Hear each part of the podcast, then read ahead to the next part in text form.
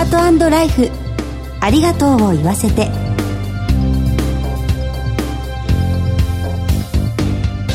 こんにちは。番組パーソナリティの久保井あさみです。今回のコメンテーターは全日本総裁業協同組合連合会理事の加藤久友さんです。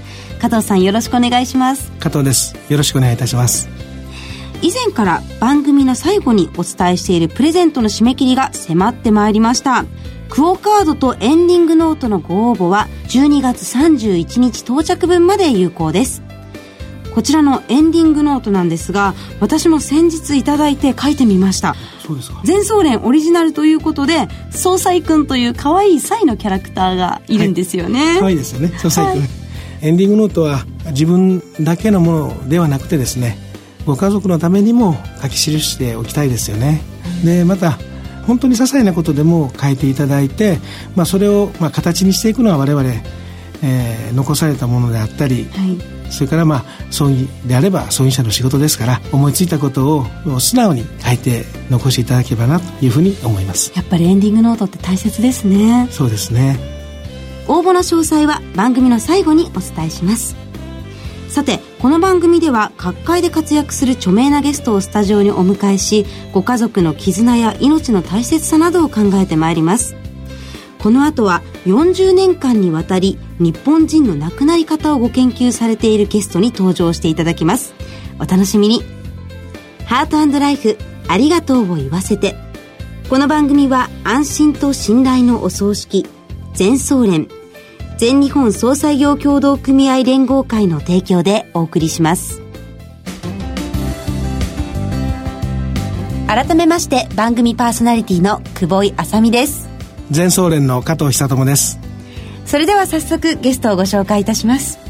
前回に引き続き京都大学心の未来研究センター教授のカール・ベッカーさんにお越しいただいていますベッカーさんよろしくお願いします。よろしくお願いします。カール・ベッカーさんには2週にわたりゲストとしてご登場していただいています。2回目の今日は理想の終焉とお見送りについて伺ってまいろうと思います。それではあの担当直入にベッカーさん、はい、理想の終焉とはどのようにお考えですか？調査してると必ず出てくる言葉の一つは自然です。自然。日本人が自然を見ながら、うん、自然な音を聞きながら、はい、あるいは自然な香りを嗅ぎながら亡くなりたいというふうに返事しますし、はい、また傾向としては、うん、えー、いろんな機械に囲まれてマコロニ症候群になるよりは、はい、自然に亡くなりたいと答える人が多いんです。あ、そうなんですね。じゃあ、できればこう病院でというよりは、もう住み慣れた我が家で亡くなりたいという方が多いんですか、ね、その希望が非常に多いですね。ところが、その我が家に休んでるのに、はい、容体が悪くなると、また救急車を呼ばれて、病院まで運ばれて亡くなる方が意外と多いんですよね。そんな印象はありますよね。そうですね。また理想の主演で言うならば、思い残しがないように、はい、事前に伝えるべきことを伝え、はい、例えば銀行の口座や保険や、うん、あるいは葬儀なら葬儀、どういうものをすでに用意してるか否か、それを事前に、もうすぐに応じられるけれど、うん、親がどこにどういう口座や保険を持ってるかすら知らない場合に、はい、大体家にとっても大損になり、その手続きが大変です。手続きのみならず、はい、伝えたいこと、友人に対するお礼とか、最後の気持ちを伝えるとか、仲直りとか、身辺整理とか、そういうものができた方が、理想の終焉に迎えるわけだし、逆にそれがないと、最後の最後まで心落ち着かないっていうケースが多々見られます。そうですよね。お葬式についても、はい、できればその本人の意向を組みたいと思っても、はい、伝えていないことにはどうしようもないですもんね。葬儀だって決して一つだけの理想がなく、その本人の希望する写真、はい、花、歌、背景、本人の希望通りのものがしようと思えばできるものです。で、それがないとみんな味気なく同じ景色になり、はい、本人の希望した花や音楽や背景があると、人が集まるとその本人の生きた時代を思い出し、それで話が咲いて、で、本人の記念になるかと思うんです。最後に監督になるチャンスが自分の葬儀ではないでしょうか。なるほど。自分の葬儀の監督は自分だという。はい。あああ、葬儀者の立場からしてどうですか？そうですね。そういう形で葬儀ができれば本当に理想ですよね。でもなかなかそこまできっちり考えて葬儀をしている方っていうのは、まだまだ少ないですね。そうですね。そうなんですね。葬儀が同時にその旅立つ人のためでもあれば、はい、そして遺族にとっても大事な集まりですよね。日本の葬儀はただ単にお通夜とお葬儀だけではなく、はい、慣例的に初七日、未七日、四十九日、初盆、命日などがあります。実は研究によって初七日、未七日、四十九日などが非常に意味のある集まりだそうです。それは残されたご遺族の方にとってということですか？そうなんです。実は日本でも海外でも死なれて2年も経たないうちに、はい、いろんな二重的な災害が報告されてます。遺族には、例えば、うつになり、あるいは先方不注意で事故を起こす、不注意で、うりうりで手を切る、不注意が非常に多くなります。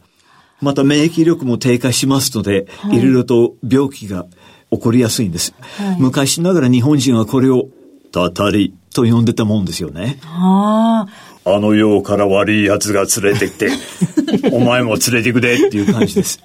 で、現代我々がそのように考えないけれども、同じ状況が起こってます。2年も経たないうちにいろんな不幸が起こってきます。で、それを避けるためには、はい、今、英米の一部の病院で試みてるのが、まあ、ホスピスは大体亡くなる1ヶ月ないし2ヶ月前に始まるんです。はい、毎月7回ほど、はい、その人の家族、まあ、遺族となる人と、友人と、あるいは医療従事者を呼び寄せて、はい、パーティーをやります。パーティーですか？はい。どうせ死ぬんだから何を飲んだっていいんです。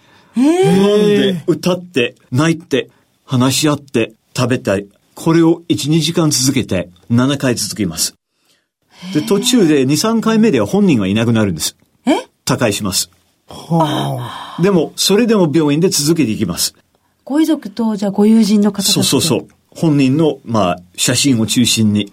で、そこでまた飲んだり食べたり、泣いたり笑ったり黙ったりして。で、そうしてることによって、あの、たたりたる二重の不幸がやってこないことが分かってきました。で、実はこれが日本のパクリなんです。日本の初七日、未七日、四十九日、初盆の疑似的に海外の病院でやってるんです。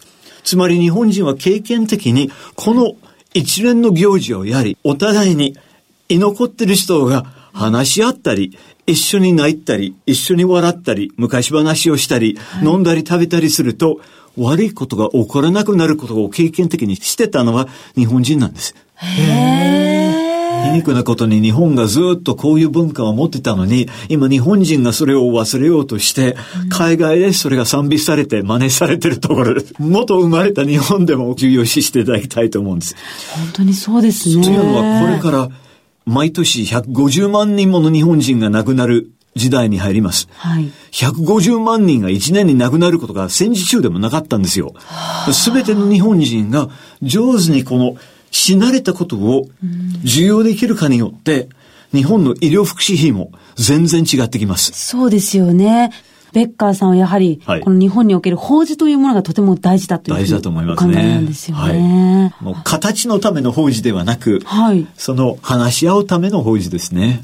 どうしてもなんか我々からするとその法事というのは仏教的な儀式っていうようなイメージで捉えてましたけど、そういったまあグリーフの役割も果たしてたんですね、法事っていうのは。それが本当の遺族の心のケアだったんですね。はい。で、パーティーの感覚で、はい。集まればいいんですね。昔の法事は結構そういう感覚だったと思うんですよ。料理を作る女性は大変だったのかもしれませんが、はい、お酒と料理をどんどん出して、集まった人がだんだんと溶け込んで、一緒に泣いたり笑ったりして。グリーフケアパーティー、はい、はい、これはどういうものなんですか？まさに今、英米で行っている、その、今私が語りました、病院の仕組みが、そのグリーフケアパーティーなんです。つまり、遺族となるであろう家族や友人を事前に呼び寄せて、実はグリーフと死別悲嘆が死なれてから始まるものだけではないんです。遠からず目の前の人が死ぬであろうと介護している我々も心の中が寂しくなったり悲しくなったりどうしようかと思ったりするんですよね。だから、死別悲嘆といえども、それが死別の前からすでに始まっており、そして死なれてから1、2年も続きます。はい、で、それに対して我々が一人ではない。この人を覚えてる人が複数いる。それぞれの観点から彼、彼女を覚えてるし、はい、そしてお互いにこれからも支え合いうるんだという仲間意識を増やせばいいと思うんです。それがグリーフケアにつながると思うんですよ。そうですね。大切な人が亡くなると、このように一人きりで残されたような気持ちになっちゃうんですけど、ねはい、そうじゃないっていうことを、うん、亡くなる前から、はい、集まって助け合って、はい、自覚しておくといいんですね。はい、これは日本の知恵だと思います。なるほど。それがグリーフなんです。本当のグリーフケアっていうのは、そうやって集まることなんですね。はい。2週にわたり死を見つめる大切さを教えていただきありがとうございました。お世話になりました。ゲストはカール・ベッカーさんでした。どうもお忙しいところありがとうございました。ありがとうございました。全日本総裁業協同組合連合会全総連は命の尊厳ご遺族の悲しみ一人一人に寄り添ったサービスを何よりも大切に考えご遺族の心を形にする地域密着の葬儀者が集まる全国ネットワークです全総連加盟店ではお葬式の専門家である葬儀事前相談員総裁ディレクターが皆様からのご相談をお受けしております。お葬式のご依頼は安心と信頼の全総連加盟店まで。詳しくは全総連ホームページをご覧ください。すべては個人ご遺族のために全総連全総連加藤さん2週にわたりカール・ベッカーさんのお話伺ってまいりましたがいかがでしたか？あのベッカー先生のお話は我々葬儀者にとって考えさせられることが多かったですね。特にまあ我々、まあ、葬儀者でありながら法事というのは、まあ、仏教の儀式だというふうに捉えて行っていたんですが、はい、まあ、決して仏教の儀式だけではなくてですね、残された遺族の方へのケアというものもですね、しているんだということをですね改めて、まあ、今回ベッカー先生に教えていただいて、はい、またこれからの法事への取り組みっていうのもですね変わってくるなというふうに思いました。そうですね。それによってしっかりと死を受け入れることができますよね。そうですね。次回も素敵なゲストにご登場していただく予定です。おしまいにプレゼントのお知らせです。番組の開始を記念して番組提供の全総連からクオカード500円分と今話題の全総連オリジナルエンディングノートをセットにして抽選で50名様にプレゼントいたします。応募フォームからお申し込みください。たくさんのご応募お待ちしています。締め切りは12月31日到着分まで有効です。当選者の発表は商品の発送をもって返させていただきます。今日のコメンテーターは全日本総裁業協同組合連合会理事の加藤久智さんでした。加藤さんありがとうございました。ありがとうございました。進行は番組パーソナリティの久保井あさみでした。ハートライフありがとうを言わせて。この番組は安心と信頼のお葬式全総連全日本総裁業協同組合連合会の提供でお送りしました。